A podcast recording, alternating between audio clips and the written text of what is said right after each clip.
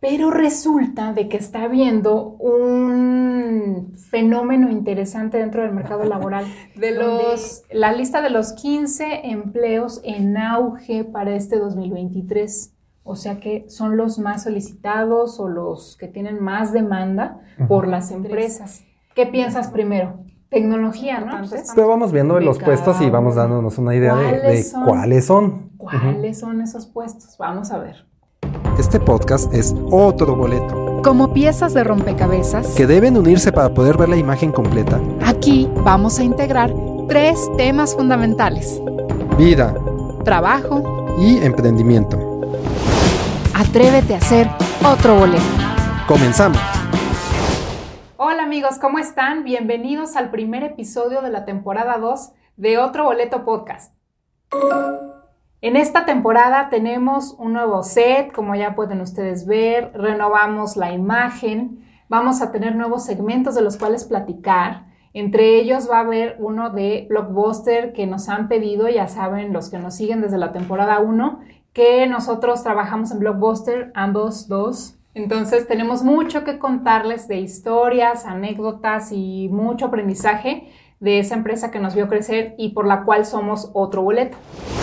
Así que esperamos que les guste esta nueva imagen, estos nuevos temas que vamos a estar tratando. Y listo, comenzamos.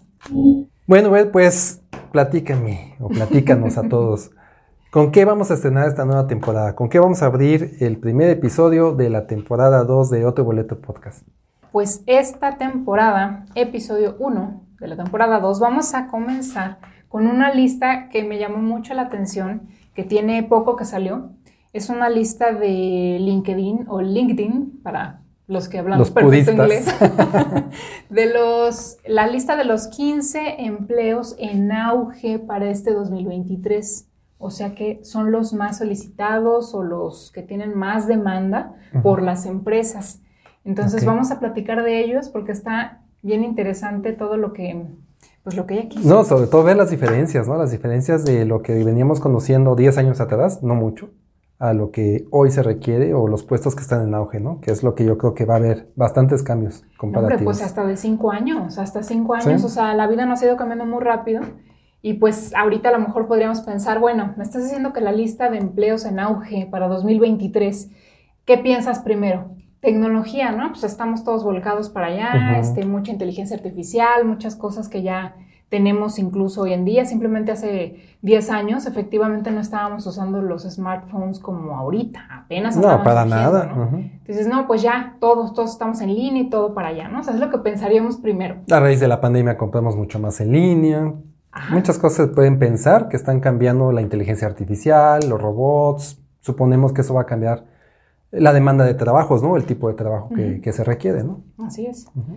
Pero resulta de que está habiendo un fenómeno interesante dentro del mercado laboral donde no es exactamente lo que podríamos pensar de que no, pues los puestos top top son puros de tecnología y, ya, ¿no? O sea, son las máquinas. ¿Qué podríamos esperar eso? Podríamos pensar eso y se podría esperar a lo mejor en un futuro cercano, porque la vida está cambiando muy rápido. Pero no, está muy interesante. Mira, vamos, vamos a entrar, vamos a entrar de lleno y vamos a analizar aquí en este episodio eh, los 15 puestos rápidamente, ¿verdad? Porque no podemos dedicarnos así como quisiéramos unas 20 horas, pero sí rápidamente para que analicemos y veamos los puntos más importantes. Pero vamos viendo los puestos y vamos dándonos una idea de, cuáles son. ¿Cuáles son esos puestos? Vamos a ver. El puesto número uno, o el que viene así como el número uno en esta lista, es el ingeniero SREE, e, que en inglés Ahí van a disculpar mi pronunciación, ¿verdad? Porque tiene rato que no... Este... que no ve series de televisión. no, si de verdad sí las veo. El problema es que uno no habla, no habla, no está practicando tanto, ¿no? Pero bueno, el ingeniero SREE e es el Site Reliability Engineer, ¿ok? ¿A qué se dedica? Este es un profesional que monitorea los sistemas de cómputo y responde a incidentes para prevenir la interrupción de las operaciones que se realizan en la infraestructura de una empresa. Entonces, este sí es un puesto completamente casi tecnológico. Y entiendo que es el que se encarga de que nada se caiga, ¿no? Que no se caiga el sistema, que no se caiga la página, que no se caiga el sitio web. Es lo que yo podría entender, ¿no? Bueno, llevamos uno de los. vamos a hacer el 15. conteo. Sí, ¿Sale? ¿Qué te parece? Conteo tecnológico Ujú. completamente. De ingeniería. Llevamos uno. ¿Te late? El puesto número dos es representante de desarrollo de ventas. Y esta persona lo que se dedica es a contactar, analizar y calificar a los clientes potenciales y hacerlos avanzar a través del canal de venta. Entonces, básicamente, ¿qué aptitudes se le solicitan a este puesto? Es generación de contactos, las famosas llamadas en frío, ventas y marketing. Entonces, si te fijas bien, este puesto está completamente hacia el otro lado, que es el... El, El trato con las personas Ajá, físicas, ¿no? humano. Entonces podemos decir que llevamos un tecnológico y este que tiene un contacto humano, ¿no? Este puesto me queda claro que es el que nos habla por teléfono para vendernos algo, el que nos contacta para vendernos un seguro, por ejemplo, el, el- el banco, alguna tarjeta de crédito, que todavía Sí. siguen siendo personas, no son máquinas. Todavía la inteligencia artificial ahí no entra, porque tiene que responder a las respuestas que nosotros le damos o a los requerimientos que le damos cuando nos habla por teléfono, ¿no? Entonces, este puesto podremos decir que todavía tiene contacto con personas, ¿no? Y que lo va a desarrollar una persona con personas. Así es. El puesto número 3 es responsable de crecimiento. Este es un puesto que está a cargo de impulsar el crecimiento de la empresa de manera rápida y sostenida mediante la obtención y retención de clientes y el incremento de las, Las ventas. ventas. ¿Qué aptitudes se necesitan para este puesto? Necesitan estrategias de crecimiento empresarial y marketing digital. Ándale. Ándale. Ahí tenemos otro puesto Ajá. que va hacia el lado de Personas. personas, ¿no? Como de humanidades. Sí, y fíjate que ahorita acabo de, de abrir un campo más, ¿no? Estamos separando, intentando separar los puestos meramente tecnológicos, los puestos que requieren hablar, de que son de personas para personas, ¿no? para clientes propiamente, y los que están relacionados directamente con las ventas.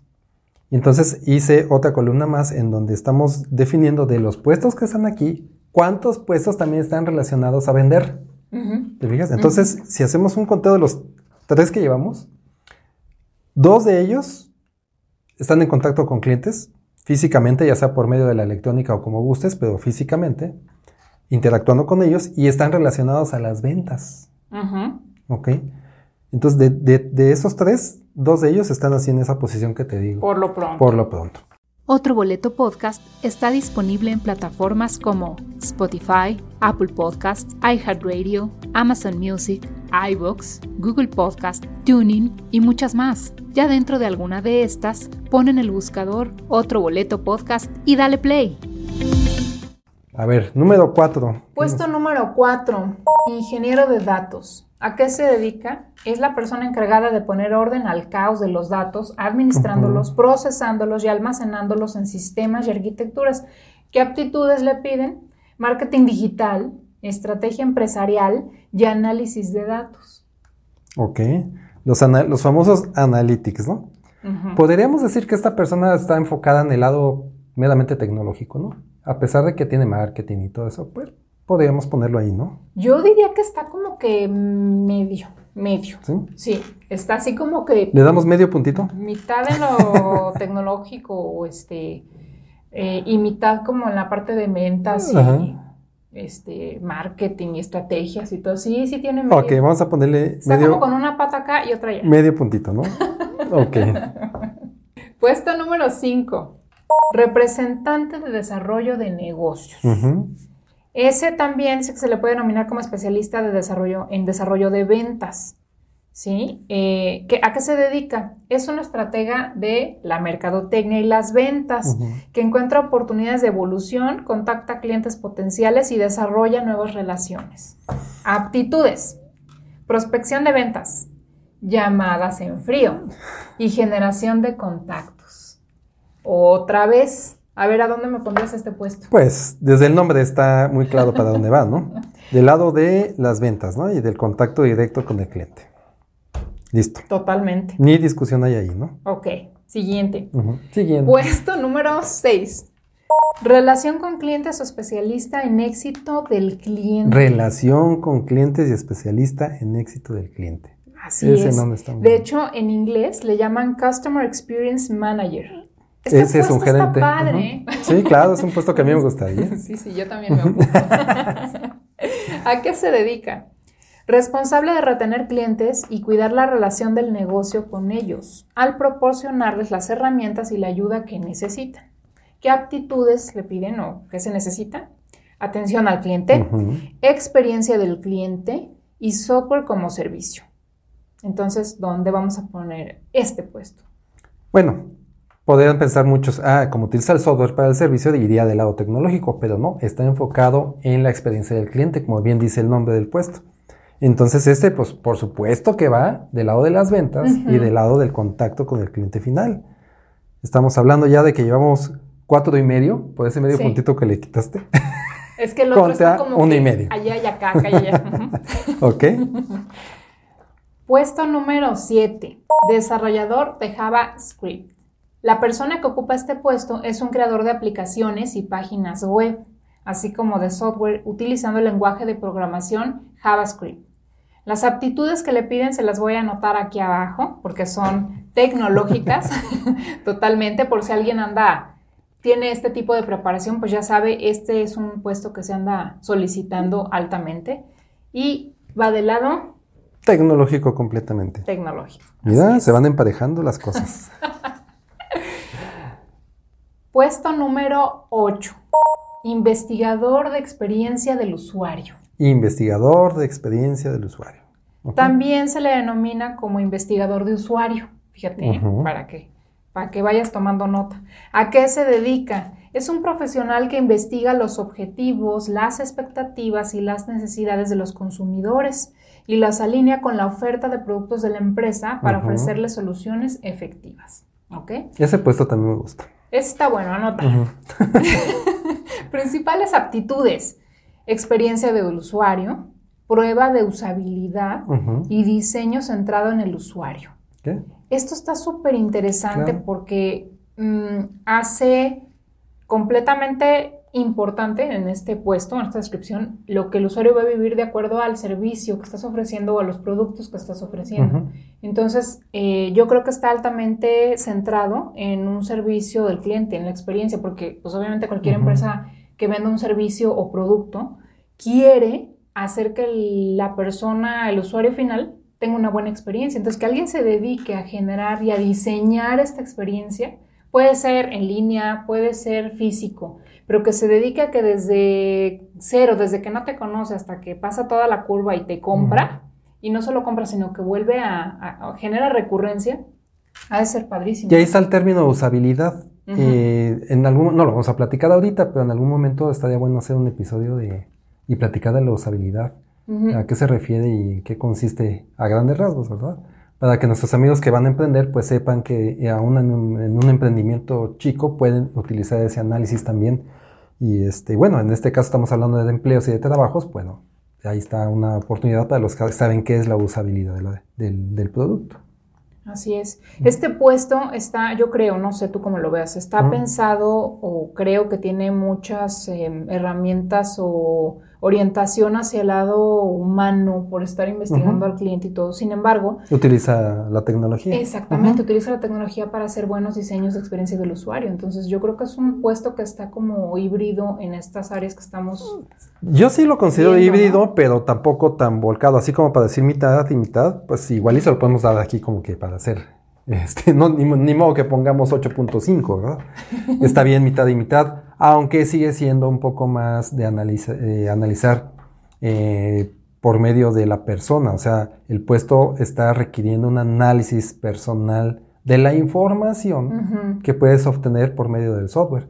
Eh, regresamos a lo mismo, son analytics de tendencias que te puede dar a lo mejor un software o te puede dar este, algunos estadísticos de la compañía que tienes que saber leer y utilizar la tecnología, pero al final necesitas utilizar tu capacidad personal de conocimiento, de experiencia para poder dictaminar por cuál es el camino, pues la- le- el sistema no te va a decir cuál es el camino, es simplemente la herramienta. Entonces, está bien. Me parece que le pongamos mitad y mitad porque requiere cierta hora tiempo de estar sentado analizando, pero también tiene el contacto final con los que van, en este caso, clientes internos a implementar, eh, análisis de los clientes, a lo mejor también campo o directamente qué es lo que está sucediendo, llamadas, eso ya dependerá de cada empresa, pero pues podemos darle medio y medio. Yo creo que estoy de acuerdo. Punto 5 y punto 5. Y también se refiere a las ventas, ¿estás de acuerdo? Porque está hecho para, sí, para vender. Para mejorar la venta. Escribe en tu navegador otroboletopodcast.com. Entras a la página, en la pestaña Episodios das clic, navegas por los episodios, escoges el que más te guste o el que quieras escuchar y debajo del texto vas a encontrar el reproductor en la página web, listo para que le des play. Ok, puesto número 9. Especialista en ventas. ¿A qué se dedica? Me deja de una vez le apunto acá. ya lo pasó de una vez al otro. Pues el nombre mismo lo dice. Es un analista especializado en investigación de mercados que identifica las metas de las ventas de la empresa y a partir de ahí formula estrategias para optimizar las ventas, capacita en nuevas tácticas y asigna recursos para alcanzar los objetivos de ventas. ¿Qué aptitudes necesitan? Ventas y marketing, resolución de incidencias y gestión de ventas. Y volvemos a lo mismo, también está implicado que necesita saber tecnología o utilizar la tecnología para tener los analytics y tomar una decisión con base a ellos, pero no quiere decir que sea tecnológico, ¿estás de acuerdo? No va a desarrollar nada, lo va a utilizar. Ajá. Sí. Ok, perfecto, ese ya estaba apuntado. Sí, ese ya lo apuntó antes de que termináramos, como. Puesto número 10, asociado de operaciones. Ajá. Este es un puesto que se dedica a realizar ciertas funciones de administración, recursos humanos y operaciones y en general asiste a otros departamentos según se requiere. En este puesto las aptitudes que se necesitan son administración logística, toma de decisiones y análisis de datos. Es un puesto de servicio interno. ¿Sí? Sí. Por lo que yo veo. Al final es un puesto de decisiones humanas o de decisión personal tomando como herramienta el software, el sistema, los análisis estadísticos, etcétera, que te da la tecnología, pero al final sigue siendo este lado, ¿no? Sí. lado completamente. Es un servicio interno, ¿no? Ese lo podemos excluir de las ventas, aunque todos están relacionados con las ventas, porque las empresas trabajan para, vender, entonces todos los pues están relacionados, pero directamente relacionado con ellos, no, entonces lo vamos a omitir de ventas. Puesto número 11, ingeniero de nube. Fíjate, ¿te hubieras imaginado hace 5, 10 años un ingeniero de nube? No, imagínate, le dices ingeniero de nube, se imagina que va a construir una nube en el, en el cielo y le va a poner qué. Es Unas el que patitas y un puentecito. Sí, si vas a ver una vaquita, si vas a ver un trenecito. Eso hubiera pasado hace 10 años. Bueno, no hace 10, hace 20. Hace 10 ya. no es cierto, no es cierto. Miren, el ingeniero de nube se dedica a en colaboración con varios profesionales y equipos de tecnología, a evaluar la infraestructura tecnológica de una empresa con el fin de mudarla a la nube. ¿Mm? Lo que antes teníamos así, estaban en los servidores, ahora tiene que ir a la nube. Entonces todo eso está generando ahorita puestos de trabajo específicos para eso. Las actitudes que se solicitan ahí es el Amazon Web Services, Docker y Microsoft Azure o Azure. Azure, ¿sí? Perdón, disculpen ustedes, pero se los vamos a poner aquí abajo por de todos modos para que, para que quede más claro. Entonces, este es un puesto que va hacia el lado tecnológico. Completamente. Sí. El puesto número 12 es desarrollador de Python. Este es un puesto que ya lo puedes ir apuntando en el lado tecnológico. Antes de que lo dijeras ya estaba. porque este puesto es un especialista que codifica, diseña, despliega y depura proyectos de desarrollo utilizando el lenguaje de programación Python. Para este puesto se necesitan aptitudes que les vamos a escribir aquí abajo y las industrias principales para este puesto son servicios profesionales, tecnología, medios de comunicación y servicios financieros. Esas son las industrias donde tienen la mayor demanda. Ok. Ese ya, como quedamos, ya está apuntado del lado tecnológico. Luego. Luego tenemos el puesto número 13, es ingeniero en ciberseguridad. ya lo estaba poniendo sí, ya también. Lo estaba poniendo, aquí sí, se va del otro lado. Eso hace tanta falta a los, tanto empresas grandes como a las chicas, ¿eh? porque como vieron ahorita con el otro que el desarrollo, el ingeniero de nube, todo se está yendo a las nubes, al mundo virtual, todo ya está allá. Entonces, ¿qué pasa? Con la delincuencia, que la delincuencia pues también va emigrando, ¿no? los hackers y todos los que quieren robarse información, etcétera.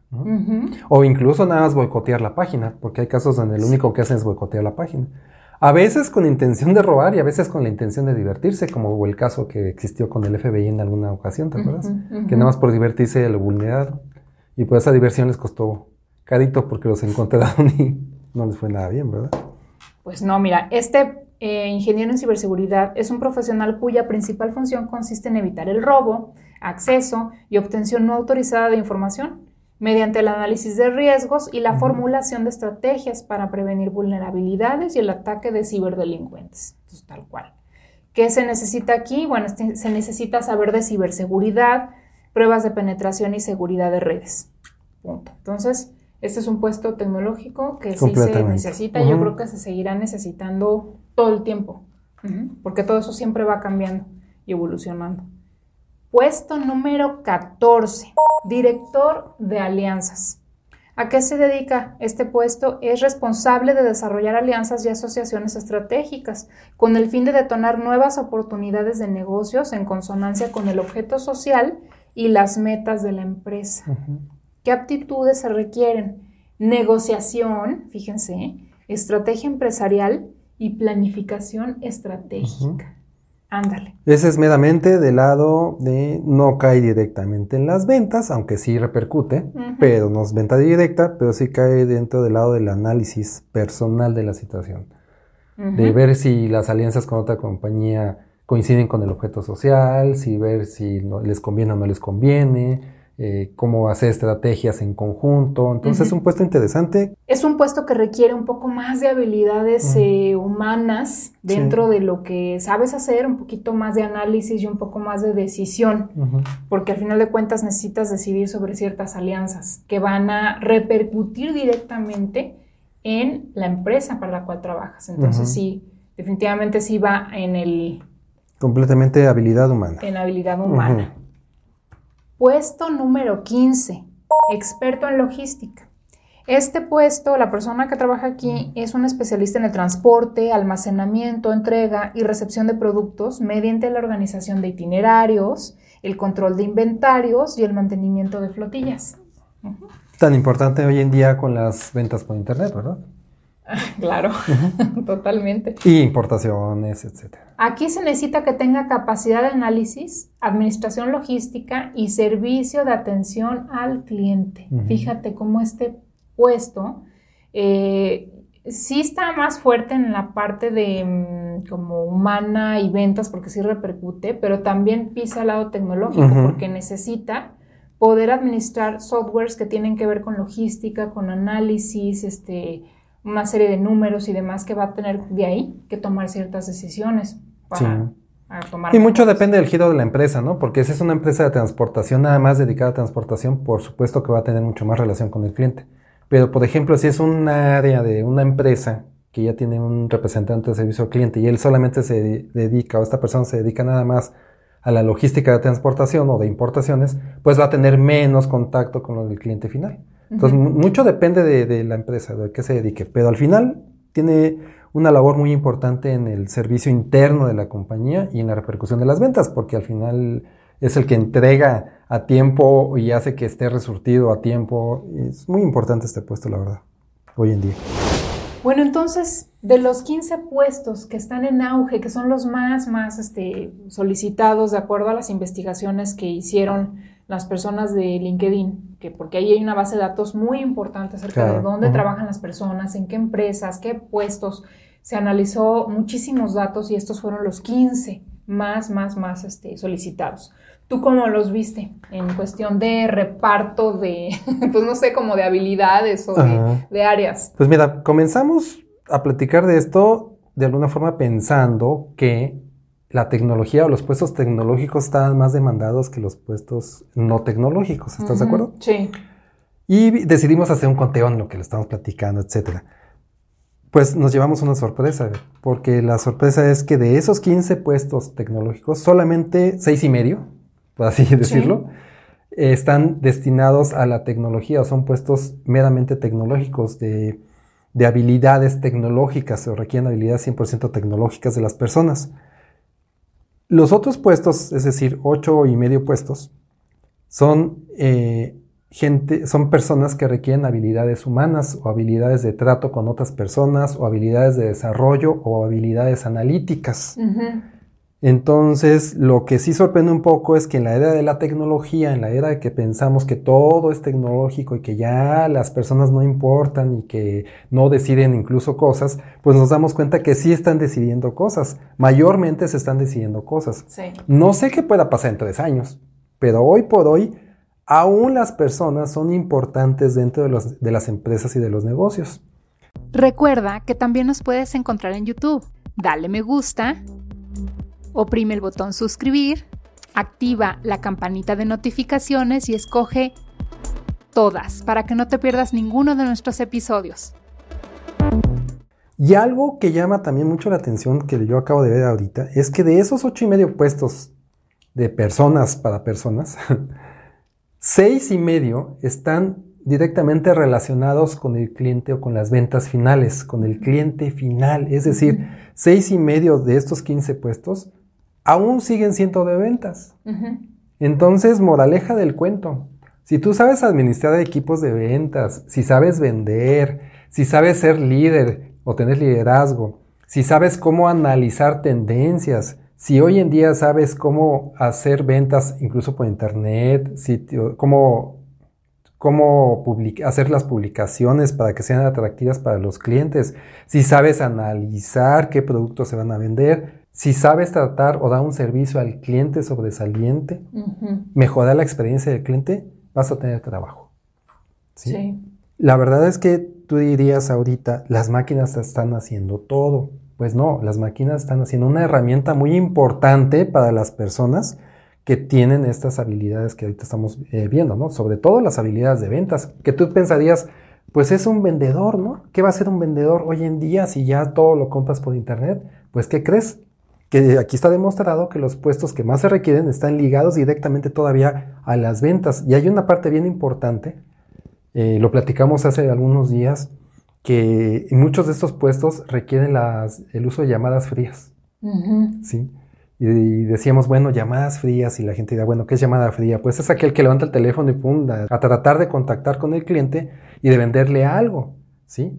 Eso lo platicábamos y hasta hacíamos así como una especie de, comparativa con lo que antes eh, implicaba subir al equipo de ventas al coche, ¿no? Y vámonos equipo de ventas, y se lo subían al carro, iban a una colonia a vender, no sé, enciclopedias, lo que ustedes quieran. Se bajaban, esta cuadra te toca a ti, esta cuadra te toca a ti, o la manzana, como le digan, en donde ustedes viven. Y entonces el gerente de ventas llevaba a su gente ahí, los dejaba, iban tocando de puerta en puerta, recibir las negativas de, los, de las personas que les abrían, todo ese rollo, y lograr ventas. Pues ahora se hacen de diferente forma, pero al final sigue siendo la misma habilidad, la habilidad de poder entablar una comunicación con los clientes para poder lograr el objetivo de, la venta. No saben nada de ti y es hola. Este, ¿Qué tal? Soy fulano de tal, soy Ivette y te quiero vender. pero no le dices así, obviamente, ¿no? Pero al final ese approach, ese acercamiento de ventas sigue siendo muy valorado hoy en día. Por eso si sabes vender, vas a tener trabajo sí o sí.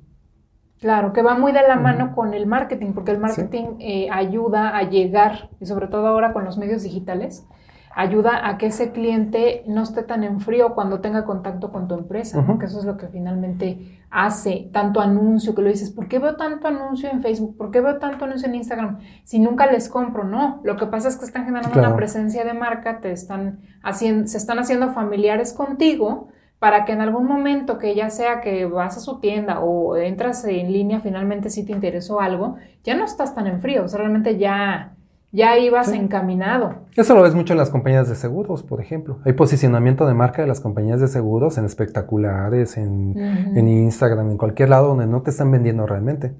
Pero, ¿qué sucede cuando te habla, como tú bien dijiste, cuando te habla alguien para decirte, oye, yo trabajo en seguros fulano de tal? tú cierras el círculo mental y dices, ah, sí lo he visto.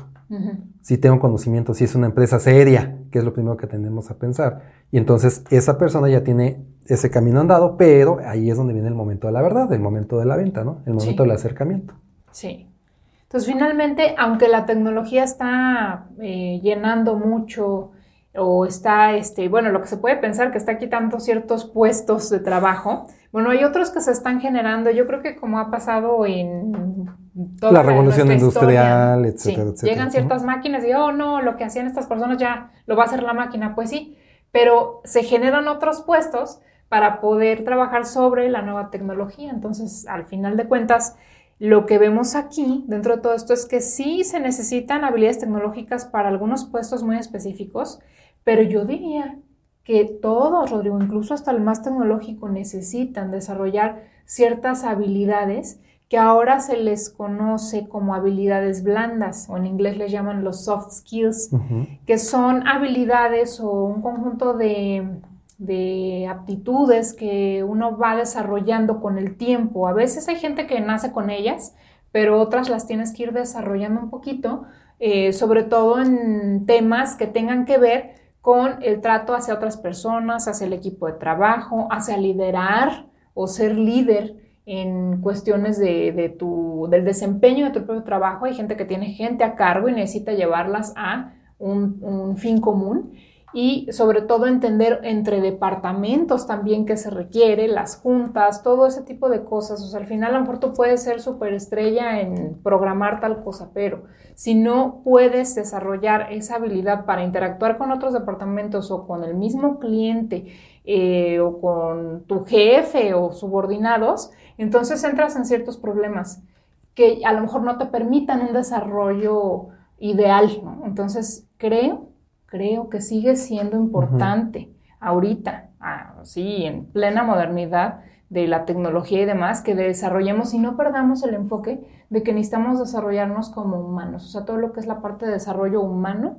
laboral, que a su vez se liga hacia el desarrollo personal, o sea, al final si tú eres una persona centrada, balanceada, que va aprendiendo cómo manejarse y entender que no vivimos aislados, sino que tenemos que tener contacto con las demás personas, incluyendo los clientes, por supuesto, pues creo que vamos a, conforme más preparados estemos en eso, más posibilidades tenemos de avanzar o de crecer. Así es. Creo. Y para poder de alguna forma dejar un poquito más claro qué son las habilidades blandas, o soft skills, pues bueno, eh, busqué en internet Digo, yo tengo mi propia definición, pero busqué en internet como para darles un parámetro de a qué se refiere. Eh, hay muchos significados o interpretaciones de lo que son las habilidades blandas, pero me encontré dos principales. El principal en el aspecto social, me refiero al aspecto a lo mejor humano nada más, fuera del trabajo, en donde define las habilidades blandas como los atributos personales que permiten a alguien interactuar de manera eficaz y armoniosa con otras personas. O sea, puede ser ahí, podemos nombrar habilidades blandas como la cordialidad, el saludar, el dejar pasar, el ayudarlos si va cargando algo pesado. Se podría eso denominar en el aspecto social como una habilidad blanda, ¿no? Y la definición que más me gustó en el aspecto laboral emprendedor también podemos pisarlo, sería eh, eh, que se dice de las habilidades blandas que son las habilidades relacionadas con la inteligencia emocional. Fíjate, inteligencia emocional, ese, esa inteligencia emocional va a salir en, en todos los aspectos, ¿ok? El pensamiento crítico, ¿sí? Autocriticarse de la situación, saber o, o asumir que a lo mejor no sé hacer algo y buscar cómo hacerlo Prepararme también. El liderazgo. El liderazgo que hay múltiples maneras de liderazgo, pero hay buenas, malas, combinadas, etcétera. Pero al final tienes que tener una metodología de, liderazgo. La resiliencia, o sea, el saberse eh, ser sereno en los momentos complicados. Y la gestión del cambio. Gestionar el cambio. Cómo gestionamos esos cambios que a veces son abruptos y a veces son buscados por uno mismo. Eh, ¿Qué quiero decir con esto? Que a veces uno como empresa o como este, trabajador tiene que buscar el cambio y provocar el cambio, pero a veces esos cambios no son provocados, sino son eh, sino están relacionados con eh, la naturaleza, el cambio climático, las enfermedades como sucedió en la pandemia. Entonces son cambios que nosotros no buscamos, una nueva competencia, lo que sea. Entonces la manera que gestionamos ese cambio y nos adaptamos a ese cambio es parte de ser o tener o contar con habilidades blandas. Entre otras, muchas otras que vamos a platicar más adelante. Sí, de hecho vamos a preparar un episodio especial para hablar de las habilidades blandas, para que nos quede más claro. Pero creo que aquí podemos tener un bastante un adelantito eh, a grandes rasgos y analizar, lo, lo, que queríamos aquí era analizar con ustedes los puestos que están más solicitados y qué es lo que se necesita. Y pues para aprendernos nuestro foquito de necesitamos, necesitamos enfocarnos en las cosas que nos pueden hacer crecer, no solamente obtener estos puestos, sino crecer, todos lo que queremos en algún momento es crecer profesionalmente, personalmente. Y pues yo creo que por más tecnológicos que nos hagamos, seguimos siendo humanos, seguimos necesitando el contacto con los otros y la manera de que nos podamos llevar mejor, que la podamos desarrollar, seguramente nos lleva para arriba. Eso es mi observación. Espero que les sirva. Díganos ustedes qué piensan, cómo lo ven, si opinan diferente, qué, puesto les gusta más, este, si ustedes están trabajando en alguno de estos, coméntenos. ¿Qué retos han tenido? ¿Qué retos han tenido? Sobre todo con la modernidad que tantos tiempo llevas trabajando en ellos.